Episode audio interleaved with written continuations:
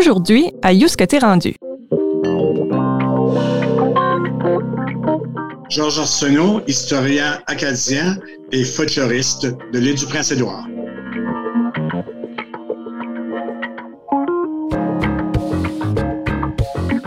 Pour ce spécial du temps des fêtes, Yous que t'es rendu part à la rencontre de l'historien, folkloriste et communicateur Georges Arsenault.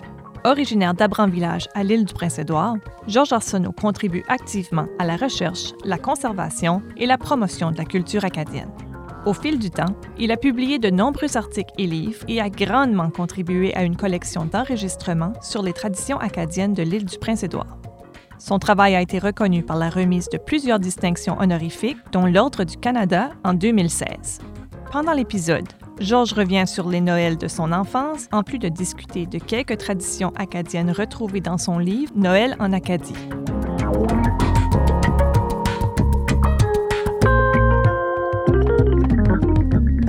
Donc, Georges à John, à Léon, à Damien. Comment ça va? Ah, ça va bien, toi, Marc-André? Euh, joyeux Noël, joyeuse fête. Merci d'accepter l'invitation de, participer à Yous que t'es rendu. Pour le spécial du, temps des fêtes, il y a une raison évidente pourquoi j'ai voulu parler à Georges Arsenault. Bien sûr, c'est une de tes publications qui s'appelle Noël en Acadie, euh, qui a paru au, milieu des années 2000. Ça vient d'où, ce projet-là? C'est né comment? Ouais. Ben justement, c'est un des projets que, que j'ai lancé euh, une fois que j'ai quitté euh, Radio-Canada. J'avais dans la tête une série de livres des livrets, je pensais, euh, sur euh, les traditions acadiennes. Alors, euh, parce que je m'étais beaucoup intéressé à ça. D'ailleurs, j'avais fait un mémoire sur la tradition de la chandeleur, de, la quête de la chandeleur quand j'étais étudiant à l'Université Laval.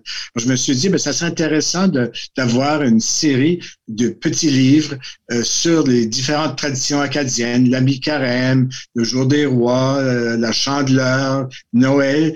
Alors, euh, c'est ça. J'ai à un moment donné, bon, on y va. Puis je fais pas seulement ça pour l'île du Prince-Édouard, mais je vais essayer de couvrir euh, le pays d'Acadie, c'est-à-dire les provinces maritimes, un peu euh, le Québec, les îles de la Madeleine, la côte nord québécoise, la Gaspésie. Et puis euh, j'ai décidé de commencer avec Noël parce que je savais que ce serait ce livre-là qui se vendrait mieux et plus vite que d'autres coutumes qui sont moins connues aujourd'hui. Donc j'ai fait ce livre-là et ça a connu un grand succès et puis a été traduit en anglais, comme les autres qui ont suivi sous la mi-carême et la chandeleur. Maintenant, je me suis arrêté là. Peut-être un jour, je, ferai le jour de l'ange, je ferai peut-être le, gâteau des rois, mais euh, pour l'instant, il y en a trois de, ces, de ce livre-là. Puis, euh, je les aime beaucoup. Il y a eu beaucoup de bons feedback. Puis, euh, je trouve que ils ont inspiré certaines personnes ou certains gens à, réorganiser ces fêtes-là ou bien s'en inspirer dans, dans leur milieu lorsqu'ils veulent faire des fêtes communautaires. C'est toujours des bonnes idées d'aller piger dans nos traditions. Est-ce que tu avais découvert certaines euh, traditions qui t'ont surpris, par exemple, euh, au, niveau de Noël? Au niveau de Noël, euh, je ne sais pas s'il y en a beaucoup qui m'ont surpris. Peut-être une tradition qui, euh, qui a duré un certain temps, à partir de, je sais pas, des années 1870 ou 80, que souvent on organisait euh, des, des gens de, comment est-ce qu'ils appelaient ça encore, des, des gens de bazar de Noël. Et puis ça, c'était pour ramasser de l'argent pour les couvents, pour les collèges ou, pour les, euh, les, paroisses. Et puis des fois, ces bazars-là, ça avait lieu la veille de Noël, et des fois même le jour de Noël. Oh, ça fait que euh, ça, c'était intéressant. Et puis euh, aussi,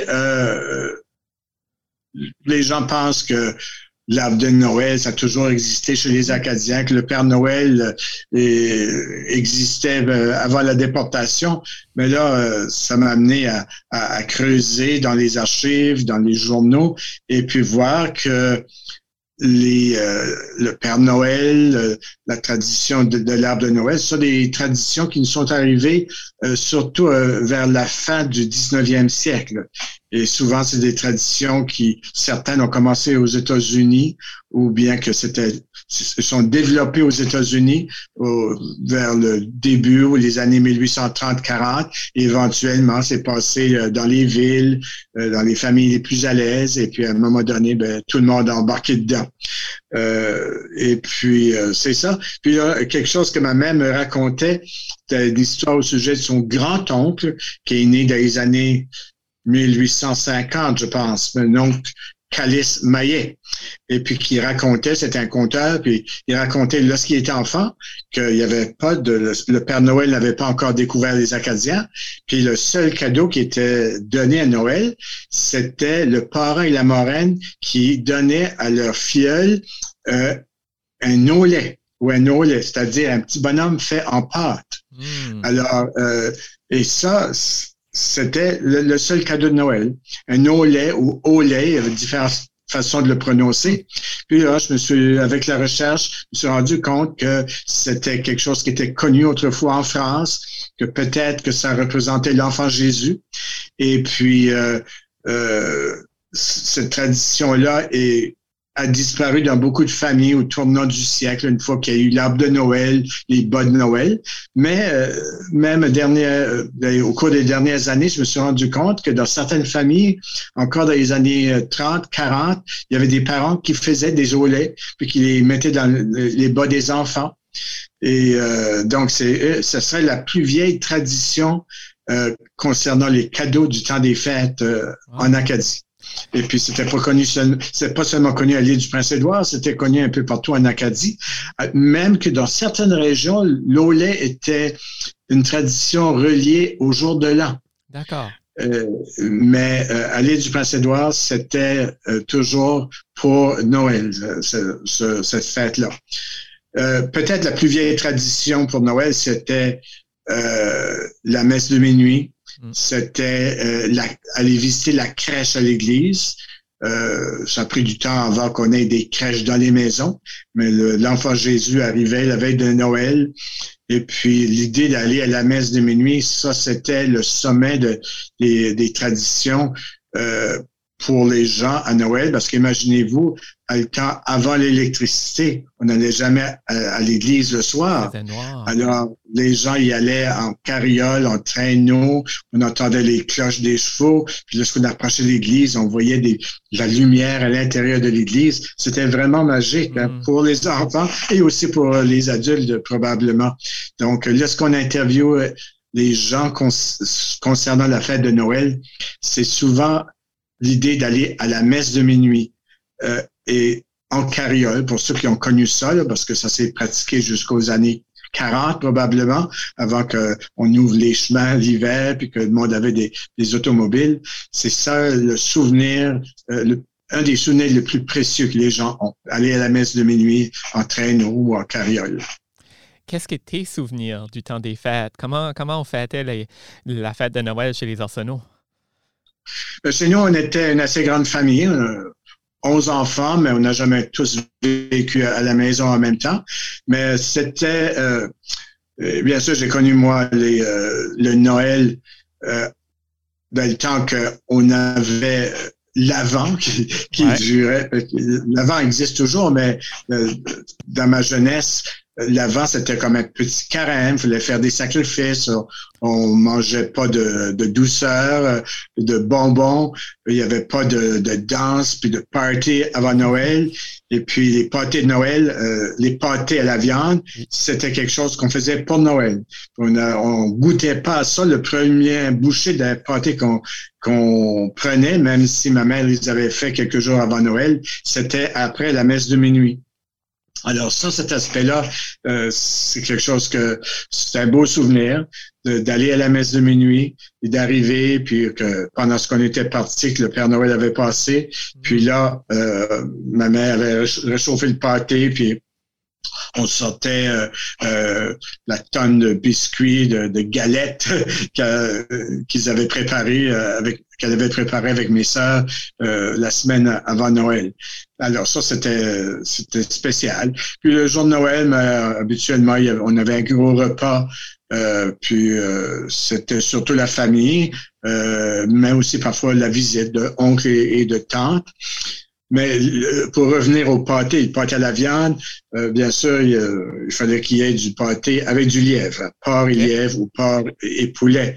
Et puis les puis euh, le, ça, du pâté, on en mangeait, ça nous sortait par les oreilles après quelques jours parce qu'on en mangeait pas. Euh, on en mangeait euh, après la messe de minuit, des fois pour le déjeuner de Noël, euh, ensuite, pour le souper de Noël, si le, habituellement le gros repas de Noël c'était le midi. Ensuite, le souper c'était du pâté. Puis là, s'il y avait des gens qui venaient veiller dans la soirée, ben ils sortaient encore du pâté. Et puis il y en avait pour le jour de l'an. Puis peut-être entre ça, si on avait de la visite. Alors le pâté, c'était un signe là, que c'était le, temps des fêtes. Ouais. Euh, le repas, tu disais le, le midi, c'était souvent le repas de Noël. C'était de la dinde? De mon temps, c'était de la, la, dinde. Mais ça, ça a commencé surtout dans les années, probablement après la, Seconde Guerre mondiale. Avant ça, les gens faisaient cuire une volaille. Des fois, c'était euh, une pironne, une noix ou bien canard ou un coq, quelque chose comme ça. Mais de mon temps, c'était la dinde. Tu mentionnais que le Père Noël passait euh, pendant la messe de minuit. Est-ce que tu te rappelles de, certains cadeaux? Y en a-tu qui t'ont marqué plus que d'autres? Qu'est-ce que, qu'est-ce que tu recevais à Noël? Euh, mais euh, on recevait beaucoup moins que les enfants d'aujourd'hui. Hein? Étant donné que j'étais parmi les plus jeunes de la famille, euh, j'avais la chance de recevoir des cadeaux de mes plus vieilles sœurs qui hmm. étaient déjà sur le marché du travail. Puis le Père Noël amenait un cadeau. Quand on se levait, euh, il y avait les cadeaux qui étaient emballés sous l'arbre, mais les cadeaux qui venaient du Père Noël n'étaient pas emballés. Alors, tout de suite, euh, tu savais lequel était le tien, euh, mais tu n'avais pas de, pas vraiment de cadeaux de, de nos parents qui disaient, ben, ça, ça à nos parents. Il y avait des cadeaux de la moraine, parents, puis ensuite peut-être de mes plus vieilles sœurs, et puis des fois d'une, d'une vieille tante des États-Unis. Euh, mais le, finalement, le cadeau de nos parents, c'était le cadeau que le Père Noël nous apportait. Et puis, on mettait notre bonne Noël. Alors, le bon Noël, moi, de mon temps, ça a toujours été un grand bas de coton, là, les bas qu'on portait, les enfants, ou bien que nos sœurs portaient. Puis dans ça, bien sûr, il y avait toujours une pomme, il y avait une orange, il y avait les, euh, les bonbons, euh, les bonbons, de, différentes sortes de bonbons. C'était surtout ça euh, dans les bas. Peut-être quelques noix aussi. Est-ce qu'il y a des traditions euh, qu'on a. Tu, mentionnais qu'il y a des gens qui ramenaient certaines traditions. Est-ce que tu en as qui viennent en tête ou est-ce qu'il y a des traditions que, que tu aimerais voir revenir dans les Noëls en, Acadie? Hmm. Ben, euh, impliqué avec le, musée acadien puis le comité historique Saint-Antoine de Desroches. Puis euh, aux alentours de Noël, on organise toujours une activité au musée. Puis une couple d'années de suite, on a fait un genre de concours des nolets de Noël. Alors, c'est une façon de, de d'expliquer ou de, raconter la tradition et puis en même temps peut-être d'amener les gens à, repartir la tradition, au moins de, de, de faire des, des nolets puis d'expliquer aux enfants qui ont aujourd'hui plus de cadeaux qu'ils méritent mm-hmm. euh, que autrefois c'était le seul cadeau qu'un enfant recevait à Noël. Alors c'est un petit peu éducatif là, comme, comme, euh, comme moyen. Et puis, euh, mais euh, quelque chose que moi je fais, parce que j'aime faire de la cuisine, lorsque le livre de Melvin Galland et de Marielle Boudreau a été publié, La cuisine traditionnelle en Acadie, on donne la recette des petites tartes au lard. Et puis on dit que c'est une tradition euh, dans certaines familles acadiennes de l'île, une tradition de Noël, qu'on fait les petites tartes au lard. Là, c'est des tartelettes avec euh, du, un peu de lard salé, euh, les canneberges, euh, pommes et raisins. Ça fait que j'ai décidé d'essayer ça, puis j'ai tellement aimé ça que maintenant, chaque Noël, euh, je fais mes petites tartes au lard et c'est devenu, en fait, ma tradition annuelle. Je dois avouer que c'est une tradition qui, qui, se passe chez nous aussi, euh, avec une recette assez semblable. Et je ne sais pas pourquoi. Et ma mère va peut-être me taper sur les doigts que je dis ça, mais chez nous, ça s'appelle des petits culs de vache. Euh, ah oui? D'où vient le nom, je ne sais pas, mais veux, veux pas, c'est une tradition du temps des fêtes euh, quand même qui, qui, se passe chez nous à, à la maison. Intéressant qu'on appelle ça des petits tartes là. Alors, on ne dit pas des petits tartes fruits, c'est surtout les fruits qui sont mm-hmm. dedans, mais c'est que euh, on, prend un morceau de l'or salé, on le fait bouillir pendant une demi-heure, puis après ça, on découpe les petits morceaux de l'or, on en met dans chaque euh, tartelette, et ensuite, on met aussi une cuillerée euh, du bouillon euh, dans lequel le lard a, bouilli. Alors, ça fait que. Mais là, il y en a maintenant qui, euh, qui enlèvent l'or, le lard puis remplacent ça avec euh, du jus d'orange. ouais, c'est ce mélange sucré-salé, je pense, qui, est quand même assez spécial, qui fait la, la particularité, la particularité d'une recette comme ça. Là. Autre chose qui, que j'aimais beaucoup pour Noël, c'était la messe de minuit. Et puis, à partir de ma... Ben, d'abord, j'étais enfant de cœur pendant plusieurs années quand j'étais euh, enfant. Euh, et puis, euh, souvent, j'avais la chance de servir la messe. les premières années, c'était encore en latin, mais ça a changé en français lorsque j'étais enfant de cœur. D'ailleurs, la première messe chantée en français dans ma paroisse à Béegmont, euh, j'étais le grand servant de messe. C'est moi qui tournais les pages pour le curé. Et puis, euh, après ça, quand j'ai quitté euh, les enfants de cœur, j'ai joint la, chorale sous la direction de sœur Florine Brun de regretter mémoire.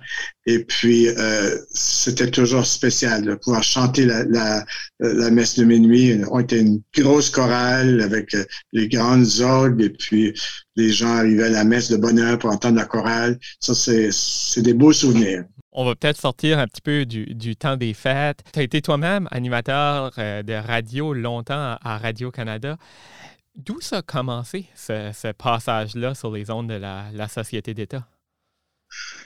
Ben, c'est que Radio-Canada avait décidé de faire des émissions du matin euh, dans les trois provinces jusqu'à 1900. 86, il y avait seulement une émission euh, produite à Moncton pour l'ensemble des provinces atlantiques. Alors là, ils ont décidé de faire trois émissions, puis je cherchais un animateur pour faire celle de l'île du Prince-Édouard. À ce moment-là, moi, je travaillais à l'Université de Lille. Euh, J'étais professeur invité en études acadiennes, donc c'était pas un poste permanent.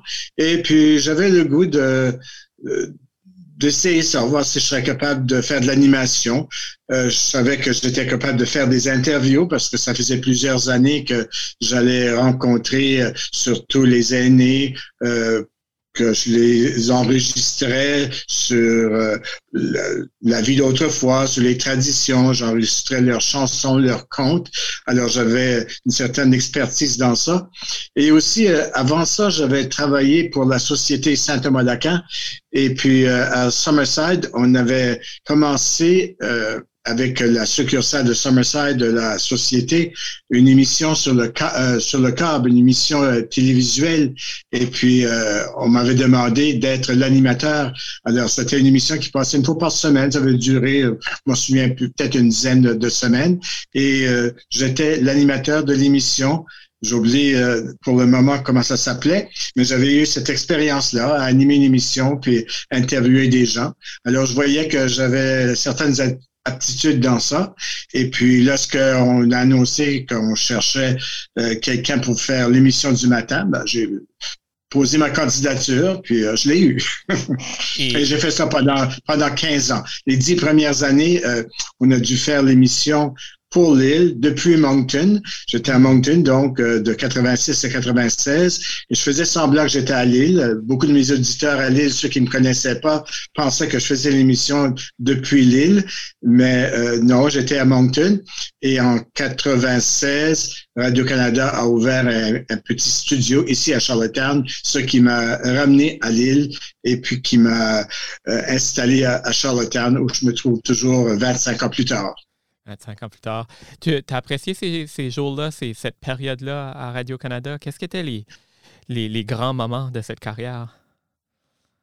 C'était surtout d'amener les gens à écouter la radio française parce qu'on n'avait pas l'habitude très peu de, gens, euh, sais, des gens ordinaires de la région, euh, d'écouter la radio française. Alors ça, c'était euh, un défi que je m'étais donné. J'ai dit, il faut trouver un moyen pour que les gens s'intonisent le poste. Parce que moi, j'avais grandi dans une maison où on n'écoutait pratiquement jamais la radio en français. puis la télévision, on écoutait Séraphin, puis moi et l'autre, puis la poule aux œufs d'or. Le reste, c'était en anglais parce que la télévision nous était arrivée en anglais avant qu'on ait eu le, poste de Radio-Canada. Alors, c'est ça quand j'ai euh, commencé, euh, mon réalisateur, c'était Robert Arsenault. Il venait pas de Lille. Il y avait des, des ancêtres qui venaient de Lille, mais il y avait, euh, il avait été le réalisateur pour une autre émission qu'on avait commencé pour Lille à Radio-Canada quelques années avant, mais c'était l'émission de l'après-midi. Ça s'appelait La marée de Lille. Alors lui, c'était établi beaucoup de, contacts à Lille. Alors, c'était un, bon appui, puis euh, il m'appuyait dans, toutes mes idées. Alors, euh, on a trouvé euh, un moyen. Par exemple, le simple fait de souhaiter un joyeux anniversaire à, un auditeur, je trouvais que ça, ça pouvait amener des gens à écouter parce que quelqu'un disait ah, aller rencontrer cette personne-là dans la journée puis lui souhaiter euh, bonne fête. Ben, comment tu sais ça? J'entends ça à la radio. puis, euh, par curiosité, ils sont venus voir qu'est-ce qui se passait à l'émission. Puis aussi, je me disais, ben, le plus de gens de la place qu'on peut interviewer et passer à la radio, euh, autant de gens que probablement vont faire un effort pour écouter l'émission au moins une fois, pour l'entendre ou entendre le grand-mère, le grand-père, le oncle à la radio. Et c'est de même qu'on a bâti tranquillement pas vite euh, l'émission. Puis on avait une bonne écoute. Et, puis une preuve de ça, lorsqu'on avait euh, des tirages pour des prix ou des choses comme ça, ou des concours, le nombre d'appels était quand même assez incroyable. Et puis à, l'époque, ben, tu avais pas, il, il fallait euh, appeler euh, fallait que les gens appellent euh, interurbain. Ça fait que c'est demander du travail hein, aux gens parce qu'il fallait qu'ils appellent interurbain. Puis aussi, les lignes téléphoniques n'étaient pas toujours les meilleures. Mais quand même, les gens ont commencé à, à, écouter. Puis ça me faisait tellement plaisir lorsque je m'en allais pour les fêtes ou par chez nous, puis euh, euh, j'allais à l'église, puis les gens, des fois, les parents disaient aux enfants, et c'est lui qu'on écoute le matin. Alors, euh, ça, ça, ça me faisait chaud au cœur de voir que finalement, on écoutait la radio en français à Lille, et surtout dans ma région. Ça te manque, ce travail-là?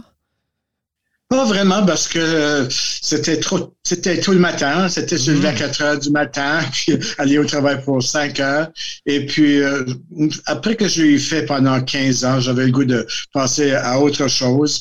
J'avais le goût de peut-être consacrer plus de temps à, à écrire sur l'histoire, les traditions acadiennes, parce que c'est de même que je me, c'est ça que je que j'avais étudié finalement. J'avais été faire euh, une maîtrise dans le domaine du folklore.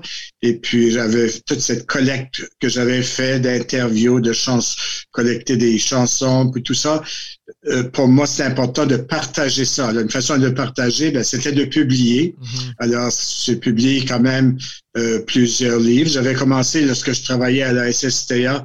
Euh, euh, de faire de la recherche pour un projet qui s'appelait euh, le projet d'histoire et de culture acadienne parce qu'il voulait qu'on développe des ressources pour les écoles. Alors, euh, j'ai travaillé pendant trois ans à ce projet-là avec une assistante de recherche dépouiller euh, les archives. Et là, on a fait euh, plusieurs fascicules, un livre sur euh, l'agriculture chez les Acadiens, l'éducation, la pêche, la religion. Puis éventuellement, ça a été tout combiné dans, dans un livre qui a été mon premier livre majeur, celui-là de l'histoire des Acadiens de l'île de 1720 à 1980. Donc, une fois, quand j'étais à Radio-Canada, j'ai étant donné que je revenais à la maison tout l'après-midi, des fois, je pouvais, après m'avoir reposé un peu, mettre quelques heures pour écrire soit des articles, ou j'ai même travaillé sur euh, un livre ou deux pendant ces années-là. Mais si je, je quittais mon emploi à plein temps, ça me donnait plus d'occasion, plus de temps à travailler sur d'autres publications. Alors, j'en ai fait pas mal. ensuite aussi, j'ai eu des contrats à travers, par exemple, le Musée acadien, collaborer à, à des expositions, euh, aussi euh, avec euh, le ministère de l'Éducation et d'autres. Donc, de ce côté-là, je trouve que mon impact à long terme est beaucoup plus avec ce que j'ai fait à mon propre compte, les publications. C'est ça qui va rester. Mes émissions de radio, ben c'est, c'est peut-être archivé, mais ça va pas servir beaucoup, celles que j'ai faites. Mais c'est sûr que ma recherche, mes publications, finalement, ça sera là pour longtemps. Ça vient d'où, cet intérêt-là pour l'histoire, la, culture, le folklore? Ben, d'abord, euh, chez moi, euh, ma mère euh, était une qui parlait beaucoup de sa jeunesse, qui racontait sa vie dans son village natal à Saint-Édouard. Euh, puis j'ai toujours eu depuis très longtemps ce goût du passé, euh, généalogie, l'histoire locale. Quand j'étais au secondaire, des fois, il fallait faire des projets euh, euh, dans certains cours, cours d'histoire ou autres. Puis j'avais toujours tendance à choisir quelque chose comme l'histoire de mon village ou l'histoire de grandes personnalités acadiennes de l'île. et puis quand je suis allé à l'université, mais ça n'a pas été difficile de choisir le domaine d'études. Euh, l'histoire m'intéressait beaucoup, mais d'abord, j'avais choisi la science politique. Mais quand j'ai commencé l'université euh, de Moncton en 1970, euh, si on voulait faire un bac, on faisait un bac avec une mention. On n'avait pas de majeur et de mineur. La mention, c'était un peu l'équivalent d'une mineure. Les autres cours étaient plus d'ordre général. Alors, j'ai choisi comme mention la science politique parce que mon rêve ou, ce que je projetais de faire dans l'avenir, c'était de devenir un enseignant au niveau secondaire, d'enseigner l'histoire. Puis quand on enseigne l'histoire, quand j'étais euh, au secondaire, il y avait toujours le volet de l'actualité. Alors, je me disais, pour mieux comprendre, mieux euh, expliquer l'actualité, ça serait bon d'avoir des connaissances en sciences politiques. Mais là, quand j'étais en deuxième année à l'université, ils ont abandonné le programme des mentions et c'est devenu le programme des majeurs et des mineurs. Alors, ma majeure est devenue la science politique et ma mineure est devenue l'histoire. Probablement aujourd'hui, je, ferais l'inverse. je choisirais le majeur en histoire puis euh, les mineurs en, sciences politiques. Mais c'est le même que... Et puis, j'ai été beaucoup... Euh, influencé euh, par certains professeurs d'histoire, entre autres Léon Thériault, qui donne, enseigne l'histoire de l'Acadie et du Canada. Et puis, euh, vraiment, ça m'a donné le goût euh, de cela. Et ensuite, quand j'étais en quatrième année à l'université, la professeure Marguerite Maillet, elle était en train de travailler sur son doctorat en littérature française et puis elle avait choisi la littérature acadienne. Puis en même temps, elle a décidé de donner un cours sur la littérature acadienne. Ça se donnait pas à l'Université de Moncton. Puis on était seulement en train de déblayer le, mhm. terrain. Alors, je me suis inscrit. J'étais un des de ses premiers étudiants. J'avais pas besoin des crédits. Je me suis inscrit à ce cours-là parce que ça m'intéressait. J'étais en quatrième année. Et puis, on était peut-être une quinzaine à la classe. Puis, elle nous faisait faire de la recherche dans les archives.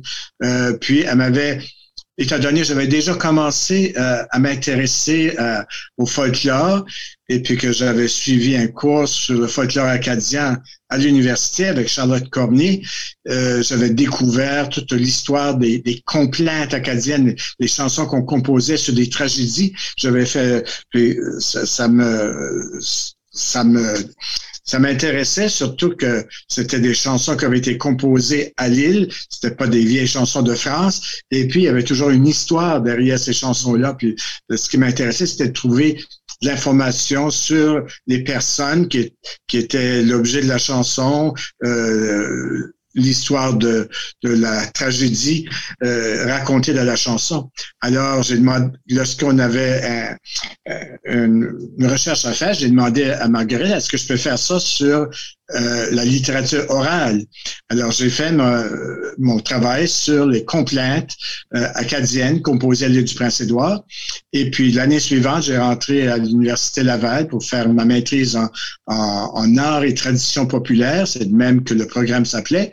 Et puis, il fallait choisir. Puis ensuite, j'ai suivi les cours pour euh, pour ma maîtrise, il fallait choisir un sujet de thèse de maîtrise et puis euh, j'ai fait justement ma thèse sur les complaintes composées euh, chez les Acadiens de l'île et puis euh, j'ai eu la chance que cet ouvrage, cette recherche a été publiée chez le MEAC. Ça a été, je pense, ma première ou ma deuxième publication mmh. complainte acadienne de l'île du Prince-Édouard. Comment c'était perçu à l'époque, aller un à l'Université de Moncton, par la suite à l'Université de Laval, étudiant en histoire? Comment c'était perçu dans ta famille, dans la communauté, etc.? Ben, c'était bien perçu. Moi, j'étais le deuxième de la famille à aller à l'université euh, de Moncton, aller à l'université Point. euh, et puis euh, mon frère Léo, qui euh, était devenu aussi mon enseignant après qu'il avait étudié à Moncton, euh, aussi s'intéressait à l'histoire, m'encourageait. Euh, puis euh, ensuite, euh, de la communauté, mais les gens appréciaient que les jeunes poursuivent leurs études. On était encouragés aussi par nos enseignants à l'école. Euh, par les leaders de la communauté.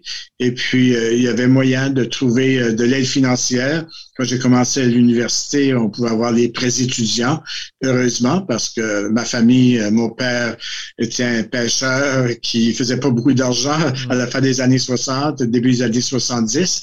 Ça fait que ça a été assez facile de, trouver les moyens pour aller faire des études. Puis, l'université de Moncton, c'était pour moi, c'était c'était évident que c'était là que je devais aller parce que pour moi, c'était important de la langue française.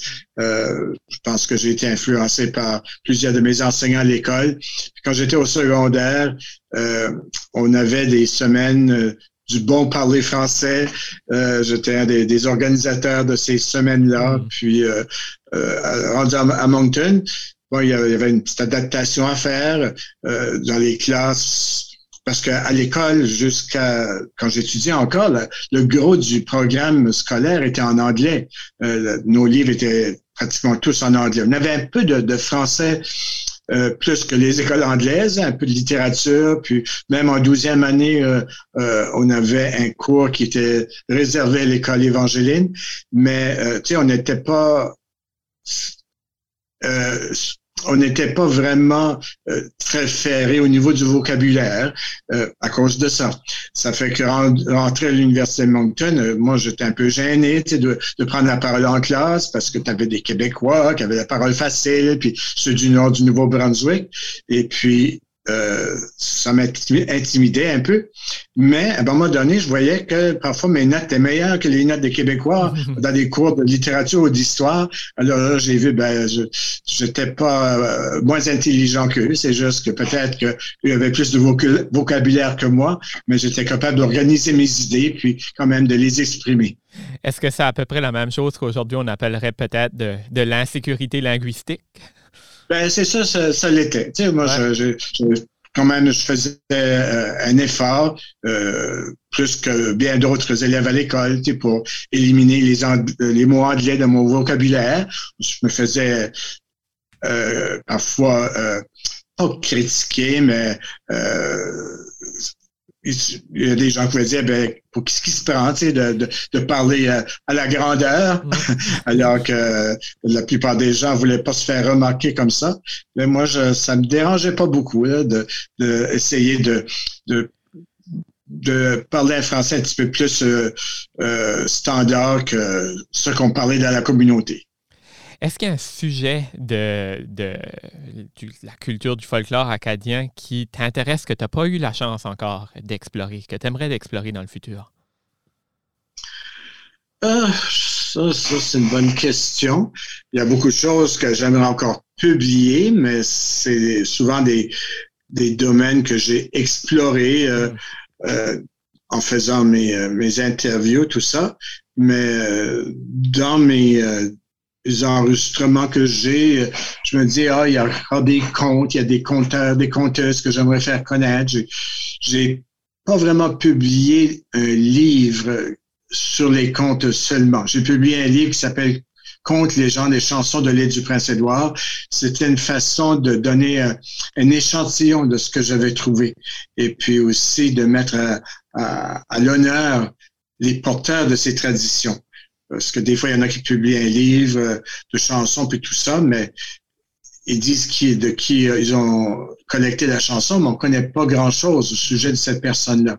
Alors, ce que j'ai fait avec ce livre-là, c'est que je présente d'abord le conteur, la chanteuse, je raconte son histoire, et puis euh, des fois, je vais expliquer dans quel contexte que je l'ai recueilli.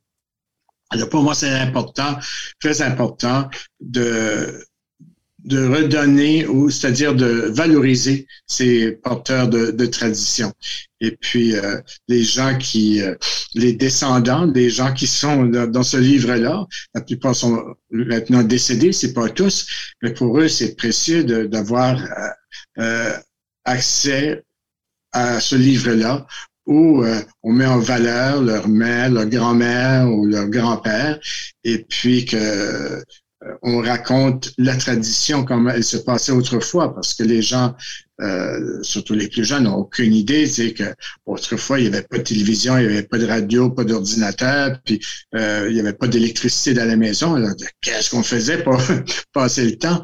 Mais ils peuvent, à travers ces livres-là, découvrir des contes merveilleux ou des légendes ou des chansons de 15 couplets que les gens chantaient pour se divertir, puis les échanges qui pouvaient se faire aussi. Donc, euh, oui, à bien y penser, euh, ce serait bon que je puisse euh, publier d'autres contes parce que j'en ai recueilli quand même plusieurs et de plusieurs conteurs et conteuses pour que ce soit encore plus facilement disponible. mais j'ai eu la chance aussi avec le Centre d'études acadiennes de faire deux CD, un sur des chansons et l'autre sur des contes et des légendes. Parce que c'est important aussi euh, que les gens puissent entendre, écouter euh, la voix des conteurs, des conteuses, entendre le vocabulaire, la façon de, raconter que quelque chose que tu peux pas rendre sur papier. Alors ça, ça serait bien que aussi qu'on je pourrais en produire d'autres euh, parce que ça s'est bien vendu puis c'est épuisé maintenant. mais peut-être dans les prochaines années, je pourrais peut-être euh, publier euh, euh, un autre livre sur les contes, même un autre livre sur les chansons. Les traditions aussi, encore beaucoup de choses à dire. Ça fait que peut-être un jour. Là. J'avais pensé aussi à un livre où des femmes se racontent. J'ai beaucoup de mes informateurs étaient des informatrices, mm. et puis des fois qui racontaient des pans de leur histoire, des histoires vécues euh, puis je trouve qu'il y aurait vraiment une belle matière pour un livre intéressant là. Fait que j'ai des choses à, m'occuper jusqu'à ma mort. et, puis euh, des articles, je continue. Euh, j'ai développé euh, un autre intérêt depuis plusieurs années, c'est de collecter des photos anciennes. Alors j'ai euh, j'ai une banque de données, je vais rencontrer des familles, je demande s'ils me montrent je leur demande si je pourrais voir leurs vieilles photos, les, albums. Leurs vieilles, c'est des, photos qui remontent à 50, 60 ans passés au moins. Et puis, euh, j'en prête et je numérise. Alors, grâce au, euh, au, numérisateur, aujourd'hui, euh, pas besoin de faire, faire des négatifs. C'était un peu dispendieux de faire ça. Alors maintenant, j'ai collecté des centaines, même des milliers de, photos de, des différentes communautés acadiennes de l'île et j'en ai publié plus de 500 dans la voix acadienne. Pendant dix ans, j'ai tenu une chronique qui euh, s'appelait Images du passé. Alors, à chaque semaine, je publiais une photo d'une certaine région de l'île acadienne et puis euh, j'écrivais un court article avec la photo pour documenter la photo. Alors, ça, c'est très important. Et puis, euh, je continue à faire ça maintenant sur Facebook. J'ai créé une page ou un groupe qui s'appelle Souvenirs Région Évangéline et là, je mets beaucoup, beaucoup de photos aussi sur ma propre page. Et puis les gens apprécient ça. C'est, mm-hmm. les gens euh, et même des fois, les gens disent on a des vieilles photos, mais on ne sait pas qui sont les gens dans les photos. Mais des fois, je vois les photos, mais moi je les connais parce que j'ai tellement d'albums que des, fois je reconnais des gens euh, qui que les plus jeunes ne, reconnaissent pas. Mm. C'est clair que tu en fais beaucoup pour préserver, transmettre euh, ce, patrimoine culturel-là. Par contre, est-ce que tu trouves qu'on en fait assez en général en Acadie pour, pour préserver, transmettre ce, folklore-là? Ben, on en fait pas mal, mais on, pourrait en faire beaucoup plus aussi. Euh, je trouve au niveau du, folklore, euh, il y a eu des années peut-être où il y avait plus d'intérêt. Bien qu'il y, ait eu un certain réveil, par exemple, au niveau des compteurs, euh, au cours des 20 dernières années, euh, on a développé des festivals du conte. Euh, il y a des, gens qui ont développé ce talent de, de compter, ce qu'on n'avait pas dans les années 70 et les années 60, du moins pas de quand j'étais étudiant. et puis ça, il y a quand même un peu d'intérêt. Au niveau de la musique euh, aussi, euh, oui, il y a des groupes, euh, peut-être moins de groupes aujourd'hui qui font de la chanson traditionnelle. Il y en a qui s'inspirent de la, musique traditionnelle, mais qui chantent vraiment euh, comme le faisait le groupe Barachois. Barachois, euh, ils ont beaucoup pigé dans ma collection de, chansons traditionnelles. Puis eux, c'était bon, c'est ça qui ajoutait de la musique, là, mais ils changeaient pas les paroles des chansons, puis ils gardaient la mélodie comme qu'ils l'avaient appris à partir des, enregistrements. Euh, alors, ça gardait des chansons un peu plus authentiques que ceux qui prennent de ces chansons puis qui des fois qui vont créer euh, une mélodie euh, complètement neuve ou bien qui va retrancher euh, des, des couplets ou des choses comme ça. Alors, euh, euh, au Québec, surtout dans certaines régions, là, il y a eu plus de plus de d'intérêt pour la véritable chanson traditionnelle et de respecter le style que qu'on a en, Acadie. Alors ça, je, je pense qu'on pourrait en faire davantage. Point de vue histoire, il y en a pas mal euh, qui, qui se fait. Euh, peut-être. Mais aussi, on n'est pas une grande population. Hein, c'est ça. Comme aller du Prince-Édouard, euh, trouver euh, trois, quatre historiens qui s'intéressent à l'Acadie, ou c'est-à-dire qui font de la recherche et publient sur l'Acadie, euh, c'est difficile. ça fait que j'espère qu'il y en aura qui vont qui vont paraître bientôt, parce que moi, je rajeunis pas. j'espère que j'en ai encore pour une vingtaine d'années, mais on ne sait jamais. Et puis, euh, c'est ça, j'ai des archives quand même assez abondantes et, euh, les, prochains chercheurs, historiens euh, auront accès certainement à ça une fois que ça sera déposé dans les archives publiques. Mais il y a beaucoup de choses encore à publier, beaucoup d'études à faire et puis c'est fascinant quand même. Je, je suis vraiment curieux. Qu'est-ce qu'une journée typique pour Georges? Tu sais, es impliqué dans plein d'affaires, puis où est-ce que tu prends le temps? Comment est-ce que tu es quelqu'un qui est très cadré, qui s'assoit à son ordinateur, ou c'est quand l'inspiration vient? Comment ça se passe? ben, disons, pendant l'été, euh, je coupe euh, pas mal. Euh, mon, train de vie devient très différent parce que je quitte ma maison de Charlottetown, je m'en vais à mon chalet où j'ai pas de télévision, où j'ai pas d'ordinateur, où j'ai euh, je suis pas branché du tout. Alors là, ça c'est vraiment des vacances. Bien que je continue à lire, je lis beaucoup pendant l'été. Et puis, euh, avant le, avant le COVID, je faisais beaucoup de bénévolat avec le musée acadien. Je, coordonnais une série de, causeries. Et puis aussi, souvent dans l'été, je suis invité à, à, faire des causeries ou des conférences à différents coins de l'île, en français comme en anglais. Euh, mais à la maison, habituellement, de septembre jusqu'à la mois de juin, le matin, je me lève avec mon café, euh, après avoir mangé un petit peu, je m'assois à mon ordinateur pour euh, euh, répondre à des courriels ou bien à des messages sur Facebook, euh, peut-être lire un peu le journal en ligne ou des choses comme ça. Et puis, euh, souvent, les gens, je reçois beaucoup de demandes, des gens qui font de la recherche généalogique ou qui cherchent de l'information sur une photo. Alors ça, j'aime ça faire ces, ces, petits projets de recherche que je peux faire dans, dans quelques heures, puis qui, en même temps, ça m'amène à apprendre bien des choses. Puis après ça, ben, je, peux m'attaquer à, créer un article ou des choses comme ça. Mais aussi, je fais partie de, quelques comités euh, à Lille, au point euh, du côté maritime, mais euh, un organisme national. Ça ne demande pas énormément, énormément de travail, mais quand même, ça peut prendre du temps.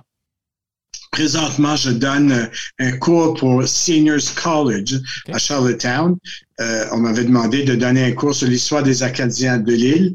Alors, j'ai décidé d'accepter, même si ça demande du temps. Puis c'est plus ou moins du bénévolat. Euh, mais j'ai dit, OK, pour cinq, euh, cinq semaines, c'est-à-dire une fois par semaine, là, c'est comme deux heures de cours le mercredi matin. Puis à ma grande surprise, euh, il y a beaucoup d'intérêt. Ah. Euh, il y a eu à peu près 70 personnes qui se sont inscrites à ce cours-là. La majorité, c'est des anglophones, mais peut-être plusieurs anglophones qui ont du sang acadien, qui, qui s'intéressent à, à, découvrir un peu de leur histoire. Et ça, ça, je trouve ça très plaisant parce que les gens qui viennent, c'est des gens ils sont là parce qu'ils sont intéressés, ils ont des questions. Il y en a qui viennent me voir, oui, ma grand-mère était une buotte, euh, etc. Et puis là aussi, c'est une façon de leur faire connaître mes euh, publications. Euh, ils s'intéressent à ce moment-là à lire euh, des articles que j'ai écrits ou bien des livres. Ça fait que, euh, alors, préparer des cours, préparer des conférences, ça demande du temps. Mais aussi, je fais toujours une bonne marche l'après-midi. Euh, puis ensuite, euh, je suis un joueur de cartes, euh, des amis. On se rencontre au moins une fois ou deux fois par semaine à jouer aux cartes. De temps temps, à voir des spectacles ou des films. Mais finalement, ça passe vite. Hein. C'est là, je suis vraiment à la retraite. Là, je, de temps en temps, je vais prendre un, petit contrat, mais pas vraiment pour m'accaparer plus que ça. Mais éventuellement, là, je, je pense qu'il faut que je me remette à, à travailler sur un livre.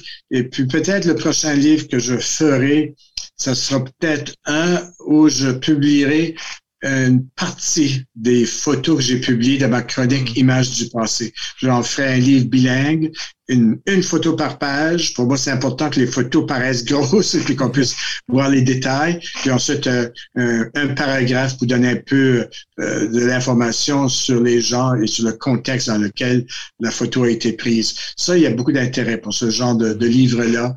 Et puis, euh, je pense que éventuellement, dans quelques années, je vais, m'attaquer à ça. Bien, Georges, merci beaucoup de nous avoir laissé entrer dans ton quotidien, euh, de nous avoir partagé toutes ces histoires, particulièrement celles sur le, temps des fêtes. Euh, ça a été un plaisir de, discuter avec toi cet après-midi. Ben, merci pour euh, l'appel et puis joyeuse fête à toi aussi. Merci.